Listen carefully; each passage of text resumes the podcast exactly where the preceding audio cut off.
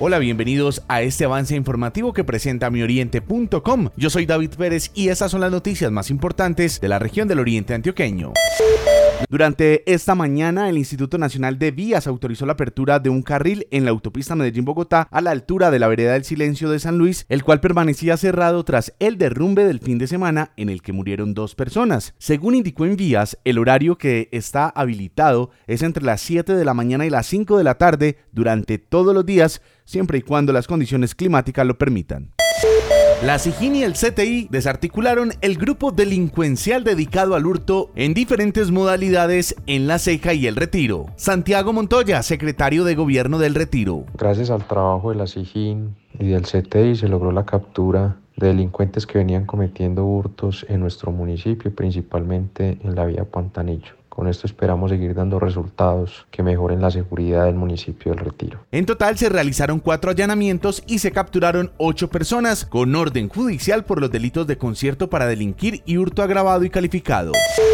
Cornare presentó balance del convenio con la Secretaría de Medio Ambiente de Antioquia para evitar tráfico de fauna, denominada Déjalos volar. Carlos Ignacio Uribe, secretario de Ambiente de la Gobernación de Antioquia. Una estrategia de cuidado y protección de la fauna silvestre. Cómo llevamos un mensaje a través de programas de educación, de sensibilización, pero además también a través de operativos conjuntamente con la policía y con los bomberos. Nolber Bedoya, alcalde del Retiro. Esta pandemia nos debe servir para hablar de libertad si nosotros en medio de esta pandemia nos obligaban a estar aislados con nuestra familia, imagínense ustedes los animales que son sacados de manera abrupta de su entorno natural. David Echeverry, director de Biodiversidad de Cornare. Bueno, increíblemente todavía hay muchas personas que desconocen que tener fauna silvestre en cautiverio es un delito, generando un proceso de sensibilización. Muchas personas no saben por lo que ha pasado un animal para que sea comercializado. Normalmente matan a los padres para poder comercializar las crías.